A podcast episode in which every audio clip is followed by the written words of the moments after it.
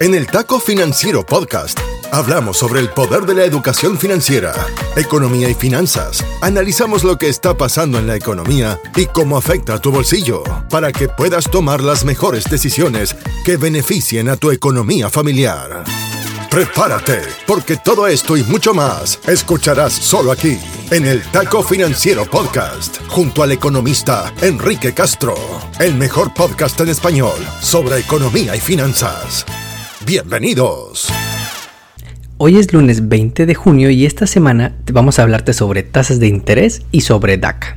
Y es que la Fed subió sus tasas de interés en un monto tan alto que no veíamos en más de 25 años. Y te traemos lo que dijeron, por qué dijeron lo que dijeron y por qué te interesa esto aunque vivas fuera de Estados Unidos. Como segundo taco te vamos a platicar sobre el programa DACA, que la semana pasada cumplió 10 años de existencia. Te vamos a platicar cómo esta orden ejecutiva o decreto del presidente Obama le cambió la vida a millones de paisanos, el enorme aporte de DACA a la economía del país y un testimonio muy personal de una de las beneficiarias del programa. Antes de comenzar, luego de los tiroteos que han captado la atención en semanas recientes en Buffalo, en Uvalde y en muchas otras ciudades, por fin se ve algo de acción en Washington, D.C. para responder al problema. Y es que senadores de ambos partidos anunciaron leyes para combatir la violencia con armas, incluyendo mejores background checks para personas entre 18 y 21 años y leyes de red flags algo que hasta el senador Mitch McConnell, líder de los senadores republicanos y otro de los grandes fans de Donald Trump, dio su visto bueno para esta propuesta de leyes. Y con 8 de cada 10 personas en el país apoyando más regulación a las armas, dirían en mi pueblo, el miedo no anda en burro. También la semana pasada nos enteramos que por fin las bendiciones en el hogar se podrán vacunar y es que la FDA aprobó el viernes pasado tanto las vacunas de Pfizer como Moderna para bebés de a partir de 6 meses, lo cual abre la puerta para que cerca de 18 millones de bebés ahora puedan protegerse y salir vacunados a llorar a las salas de cine, a las misas en domingo o a tu próximo viaje en avión. Falta que la CDC firme la autorización, pero se espera que a partir de esta misma semana ya puedas llevar a vacunar al consentido del hogar. Porque aunque ya no se hable del COVID, todos los días más de medio millón de personas se contagian del virus en alguna parte del mundo y 100.000 de ellos aquí en los United. Finalmente, en otra señal de que el panorama económico se está complicando, Winter is here para los fans de las criptomonedas. Los precios prácticamente de todo en cripto están por los suelos y empresas como Coinbase anunciaron que van a tener que despedir a 18% de sus trabajadores, sumándose a competidores como BlockFi y Gemini y a empresas de préstamos de en cripto como Celsius, quien le dijo a sus 2 millones de usuarios que no podían retirar su dinero debido a condiciones extremas de mercado. Celsius prometía rendimientos de 18%, algo que resultó demasiado bueno para ser verdad. Así que si ves más triste a tu amigo, el que decía que Bitcoin y Dogecoin lo iba a hacer millonario, haz una buena acción del día e invítale el lunch. Ahora sí, vamos con las historias de la semana. El Taco Financiero Podcast está en Internet. En Instagram, Facebook, Twitter y TikTok. Encuéntranos como arroba taco financiero o visita nuestra web tacofinanciero.com. Encuentra más data sobre contenidos, entrevistas y mucho más. Mantente en línea y siempre actualizado. Tacofinanciero.com. Una idea del economista Enrique Castro. Como primer taco, la semana pasada la Fed volvió a subir sus tasas de interés en la economía y hoy el dinero cuesta en promedio 0.75% más que hace una semana. Acuérdate que la Fed es el banco central del país encargado de la política monetaria. La Fed mueve las tasas de interés para cumplir sus dos objetivos. Tener una inflación baja cercana al 2% anual, en lo que vamos pésimo, y como segundo mandato promover el pleno empleo. Sobre el aumento en tasas de la semana pasada, nos llamó la atención los siguientes puntos. Primero, que el aumento de 75 puntos base es algo que no pasaba desde 1994, en señal de que la Fed está preocupada por este aumento en precios que sientes cada que sales de tu casa.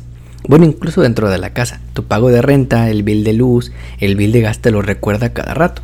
Hace un mes el mismo Powell dijo que no estaban pensando subir en tantos puntos base la tasa de interés, pero como dice el dicho, nunca digas nunca, y con la inflación por los cielos decidieron sorprender al mercado. El segundo punto importante son sus proyecciones económicas, que actualizan cada dos reuniones o cada tres meses, y que te podemos resumir en bajo crecimiento y elevada inflación. La Fed espera un crecimiento lento de la economía para este año, en 1.7%, cuando en marzo esperaban que creciéramos al 2.8%. Inflación no tan alta como ahorita, pero esperan que cerremos el año en 5.2. ¿Y cómo esperan que cierren las tasas de interés? Esperan que cierren en 3.4% este año, prácticamente el doble de lo que está ahorita. El tercer punto es que a la Fed le preocupan tus expectativas de inflación. Si tú esperas que los precios suban mucho de aquí a 3 o 5 años, ¿qué crees que vas a hacer hoy? Vas a querer negociar tu salario, negociar tus contratos, subir tus precios desde ahorita para prepararte. Y es como una profecía autocumplida, porque si todo el mundo espera esto, entonces pides un mayor salario y esto sube los precios y esto aumenta los costos de insumos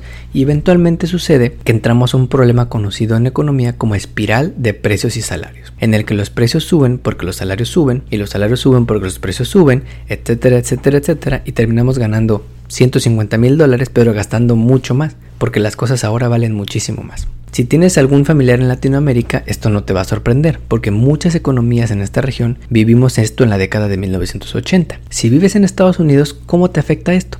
Acuérdate que la Fed sube tasas de interés y al hacerlo también suben todas las tasas de interés en la economía. La tasa de tu tarjeta de crédito, la de tu préstamo o hipoteca tasa variable y también el rendimiento si eres inversionista sube. Esto hace que el ahorro se vuelva más atractivo porque te da un mayor rendimiento, lo que a su vez significa que consumes menos, disminuyendo la presión al alza en los precios. Esto es lo que quiere la Fed, desacelerar la economía lo suficiente como para que bajen los precios, pero no tanto como para llevarnos a una recesión económica. Si nos escuchas fuera de Estados Unidos, esto también te interesa por lo siguiente. Estados Unidos sigue siendo uno de los países más seguros para invertir, y como ahora están subiendo las tasas de interés aquí, los capitales se van a querer empezar a mover para aquí sacando sus inversiones de otras economías y afectando a estas economías. Para evitar esto, los bancos centrales en esos países, en México, en Brasil, en otros países, están subiendo ya y seguirán subiendo sus tasas de interés, por lo que también vas a ver un aumento en el costo del dinero aun si vives a miles de kilómetros de Estados Unidos. Si a esto le sumas que la inflación también está afectando a estos países con números iguales o mayores que aquí,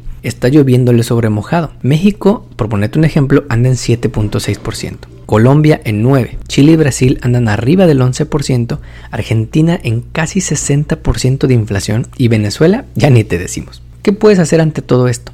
En el taco financiero parecemos disco rayado, pues ya te hemos contado antes que creemos que hay una estrategia defensiva y ofensiva que todos podemos usar. La defensiva es gastar de manera más inteligente y si se puede por debajo de tus ingresos. Revisa cuánto gastas al mes en cada cosa, qué gastos realmente son necesarios y cuáles son más deseos que necesidades. También revisa qué deudas tienes a tasa variable y que puedes ir pagando un poco más rápido para no andar trabajando para los bancos. Esta es la estrategia de defender nuestro dinero cuidando que los gastos y la deuda estén en un nivel sostenible. La estrategia ofensiva es concentrarnos en que aumente el dinero que entra al hogar. ¿De qué forma puedes aprovechar lo que tienes en casa o tus habilidades para tener ese ingreso extra. Puedes ir a vender algo al farmers market o hacer una venta de garage o dar algunas clases en línea o pedir ese aumento en el trabajo que todo mundo ya está pidiendo. Siempre hay un extra que podemos hacer para aumentar el dinero que entra al hogar. ¿Cuál es el objetivo de todo esto? Podemos escribir un libro al respecto, pero creemos que la primera meta inmediata es construir un fondo de emergencias de mínimo 6 meses de gastos en el hogar. Esto nos prepara para cualquier escenario en el que nuestra economía familiar se afecte más de lo que ya está siendo afectada. Después podemos pensar en otras metas como pagar todas esas deudas que tenemos actualmente y después invertir nuestro dinero disponible en algo que te dé rendimientos porque tener tu dinero en el banco es perder poder adquisitivo por la elevada inflación que tenemos. Invertir tu dinero lo pone a trabajar para que a ti te dé ingresos pasivos y que puedas acercarte más a la independencia financiera. Como segundo taco, pocos programas en décadas recientes han cambiado la vida de la comunidad hispana, como el programa DACA, que la semana pasada celebró sus primeros 10 años de existencia. Y esta semana te queremos platicar un poco más sobre este programa. DACA es un programa creado por el presidente Obama en junio del año 2012 a través de una orden ejecutiva o decreto presidencial. DACA le permitió a cientos de miles de paisanos que vinieron a este país cuando apenas eran niños y les dio autorización para trabajar de manera formal y protección para no ser deportados por haber entrado sin documentos a Estados Unidos. Si los niños cumplían ciertos requisitos de edad, estatus migratorio, educación, residencia y buen historial criminal, el gobierno les otorgaba un permiso de trabajo por dos años, que tienen que renovar cada dos años también. Se estima que actualmente hay alrededor de 600 mil beneficiarios del programa DACA, de un total de casi 2 millones de personas que son elegibles para estos beneficios. 81% de estos beneficiarios vienen de México, seguido de El Salvador, Guatemala y Honduras.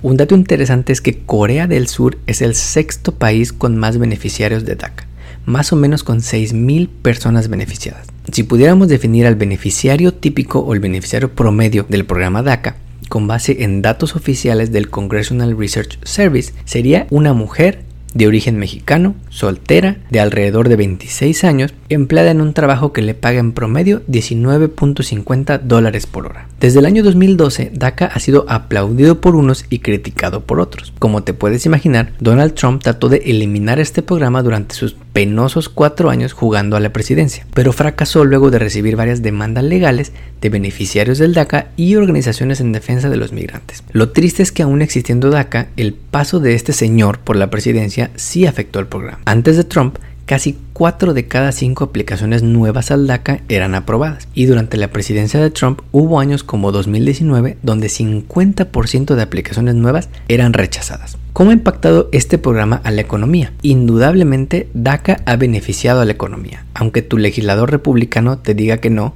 porque lo vio en Fox News. De acuerdo con encuestas realizadas por la Universidad de California en San Diego y non-profits que ayudan a los migrantes, los beneficiarios de DACA han podido mejorar sus empleos a lo largo de los años y ha tenido tal aceptación que 18 de las 25 empresas más grandes del país contratan a personas con DACA, incluyendo Walmart, Apple, GM, Amazon, JP Morgan, Home Depot y hasta Wells Fargo. Por si fuera poco, los beneficiarios del DACA han iniciado nuevos negocios a mayores tasas que el resto de la población. Se estima que 8% de los beneficiados con DACA de más de 25 años inician su propio changarro, frente al 3% a nivel nacional, abriendo restaurantes, empresas de contabilidad en prácticamente todas las industrias. De hecho, se estima que los beneficiarios del DACA contribuirán en más de 460 mil millones de dólares en el GDP durante la próxima década, gracias a que la inclusión de estos jóvenes crea comunidades más fuertes, crea empleos, aumenta la educación de la fuerza laboral y contribuye sin duda a la economía. Hasta en casa fuimos beneficiarios de este programa y le pedimos en exclusiva a Zaira que nos diera unas palabras. Mi nombre es Zaira Cruz y tengo 27 años. Nací en la Ciudad de México y llevo más de 18 años viviendo aquí en los Estados Unidos. Vengo de una familia que inmigró de México como muchos lo hacen para encontrar mejores oportunidades al otro lado del río. Yo llegué aquí cuando tenía nueve años y nunca entendí lo que significaba ser inmigrante hasta que llegó la hora de aplicar a universidades. Al finalizar mi último año de prepa sabía que iba a ser muy difícil seguir estudiando no solo por razones económicas, pero más que nada porque al acabar la universidad no podría encontrar un trabajo. Para mi suerte, el presidente Barack Obama pasó una orden ejecutiva justamente cuando yo pasaba el segundo semestre de la universidad. Por primera vez podría no solo manejar legalmente de mi casa a mi escuela, sino también tener un seguro social y sobre todo iba a poder tener ese trabajo al graduarme de ingeniería en computación. DACA cambió mi vida hace 10 años y fue uno de los primeros pasos para así poder ayudar a mi familia aquí en los Estados Unidos. ¿Dónde se encuentra hoy el programa DACA? Básicamente en el limbo. Al ser un decreto presidencial, puede llegar un loco como Trump e intentar quitarlo de un día para otro. Y como están las cosas actualmente, con los republicanos con muchas chances de ganar mayoría en el Congreso y en una de esas hasta la presidencia en 2024, esto genera una enorme incertidumbre para los paisanos que tienen DACA. Ellos y sus familias no pueden planear su futuro en el largo plazo porque cada dos años tienen que aplicar para renovar su permiso, con el miedo de que lo rechacen y que tengan que dejar el país y aún si te aceptan, esto no te da un camino a la residencia o la ciudadanía. Y actualmente varios republicanos están buscando quitar este programa, desaparecerlo. En estados como Texas hay jueces que lo han declarado ilegal y están impidiendo nuevas aplicaciones. Lo que se requiere para que DACA sea permanente y sus beneficios también son leyes por parte del Congreso algo que desafortunadamente ni republicanos ni demócratas han empujado con suficiente fuerza. A inicios del gobierno de Biden anunció con bombo y platillo